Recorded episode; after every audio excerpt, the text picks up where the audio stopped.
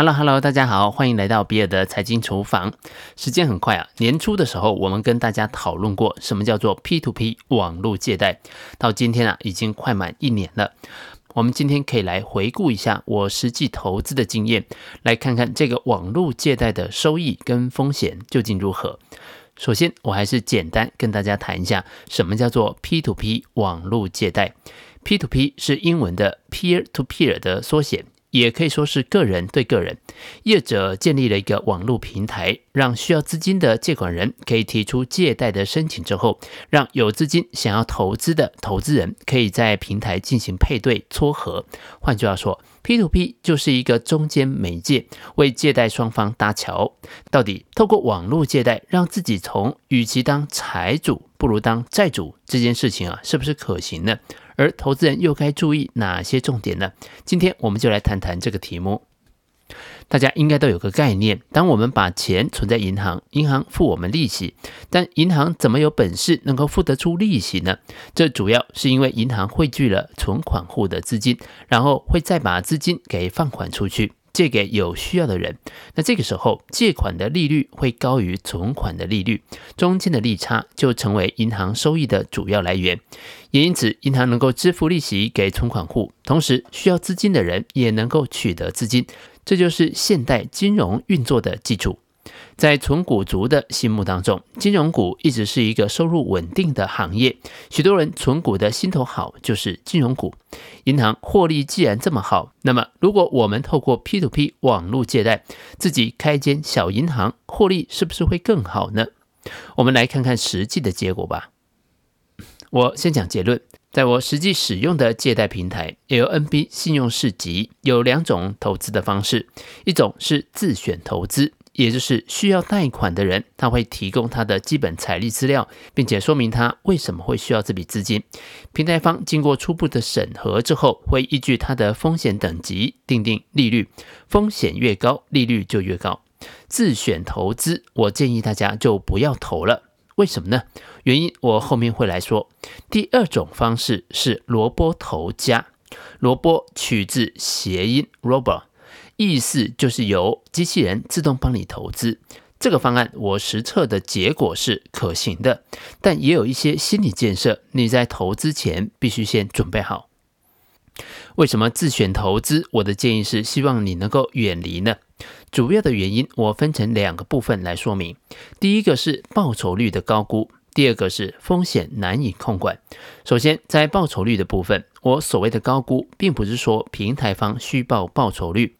如果你办过房贷或者是有信贷，你就应该很清楚，目前大多数的银行都是采用本息平均摊还的方式来计算每个月的还款金额。在利率不变的情况之下，使用本息摊还的贷款户每个月缴的金额都是固定的。由于是把本金摊进每期要缴交的费用当中，一开始偿还的金额当中利息的比例比较高，随着本金逐月的摊还，还本金额就逐渐的变大，利息金额会逐渐降低。那这个结果是什么呢？结果就是一开始在贷款合约上你看到的利率是十趴，但经过本息摊还之后，你的报酬率就下降了。假设你使用 IRR 计算机来做计算，你就知道这个报酬率下降到七点五个百分点。但是这个 IRR 的报酬率的计算机还有一个前提，也就是你收回来的资金再投资绩效也等于十趴。也就是说，你每一期领回来的钱都要重新投回去一个十趴的报酬率的投资案。因此，我前面所说的报酬率会高估的原因就是。假设你拿到的每期本息摊还的金额，你都只是放着，或者是直接领回，那这个报酬率还会进一步下降。扣除平台的手续费之后，只剩下四趴左右。因此，有些投资人会觉得报酬不佳，其实不是平台收费收太高，而是因为本息摊还天然会产生的结果。再加上如果没有再投资，实际的报酬率会大打折扣的。第二个部分，为什么我说风险难以控管呢？事实上，平台方在每一个贷款案件都已经做过风险控管，依据贷款者的财力负债比，规划出 A plus、A one、A two、B one、B two、C one、C two、C three、C four、C five 等层次的风险等级，风险等级越低，贷款案的利率就越高。举例来说，A1 等级的案件利率大概是四趴左右，而 C5 等级的案件利率则是十九趴，接近信用卡循环利率的水准了。当然，根据平台的统计，信用评等越高的案件，违约的几率就越低。A1 等级的违约率是零点一个百分点，而 C5 的违约率则是十三点五个百分点。然而，投资人在面对一个一个真实的投资案的时候，平均违约率是毫无意义的。一个案件的违约与否的几率就是二分之一。在网络社群上，我们就看过有投资人投资 A 级案件，依然被倒账的。如果你的钱都投给同一个借款人，当这个借款人倒你的账，那损失就非常巨大，而且是无可挽回的。我自选的案件风险最低是到 B two，不敢再往下了。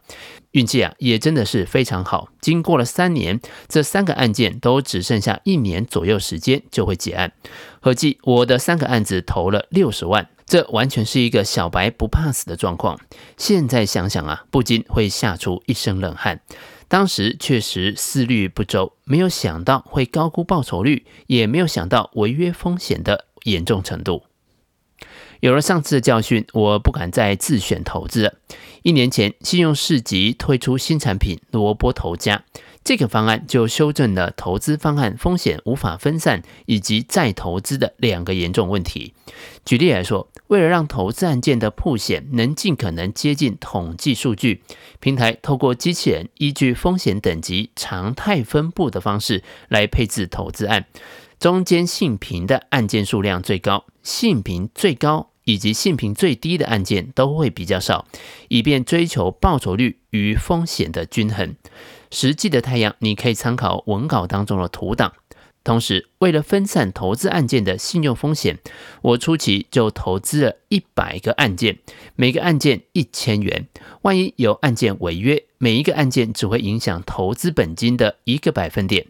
另一个部分就是，平台针对萝卜头家每期收回的本息，只要达到一千块钱，便会重新挑选案件，帮你再投资。如此就可以接近 IRR 计算的假设前提，因此解决了信用风险与再投资风险的问题。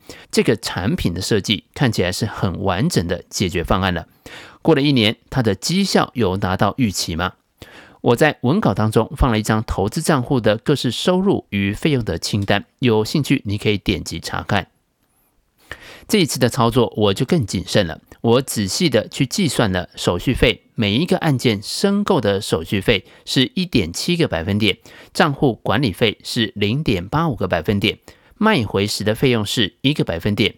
起初我的估计是年化报酬率约当有十三个百分点，扣除费用二点二五个百分点，以及违约损失三个百分点，卖回成本一个百分点，报酬率 IRR 是六点二七个百分点。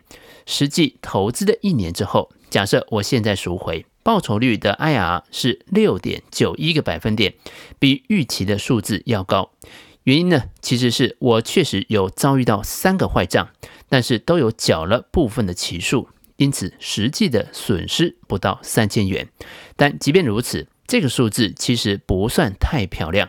主要的原因就是首期的申购手续费一点七个百分点，只分摊在一年当中。会让报酬率下降许多。如果投资的时间延长为两年，则报酬率将会上升到八点三五个百分点；延长到三年，则会是九点二二个百分点。大多数的案件期数在四年以内，因此九个百分点应该是合理的预期。另外一个角度想，有些投资人会认为十三趴的利率到手上只剩下六点五，剩一半。这个平台方啊，实在是抽得太高了。关于这一点呢，我必须跟所有有兴趣的投资人说，萝卜头家不适合在一年内的短期投资。你必须有资金被绑住三年的心理预期，一年内解约的话呢，就十分不划算了。总体来说啊，如果是中长期的资金，可以分批投入萝卜头家，目前看起来还是一个可行的方案。它相较股票投资更加无脑。但是投资方案会违约，这种损失的厌恶感非常明显，痛苦感就像你股票输钱一样，甚至更加的痛苦。看到的当下，我感觉到震惊和心痛，因为呢，大概这些案子啊，百分之百都归零了。你觉得萝卜头家适合你吗？欢迎把你的想法写在留言区，跟其他的听众交流讨论。以上就是比尔的财经厨房想要提供给你的，让我们一起轻松活好每一天。我们下次见，拜拜。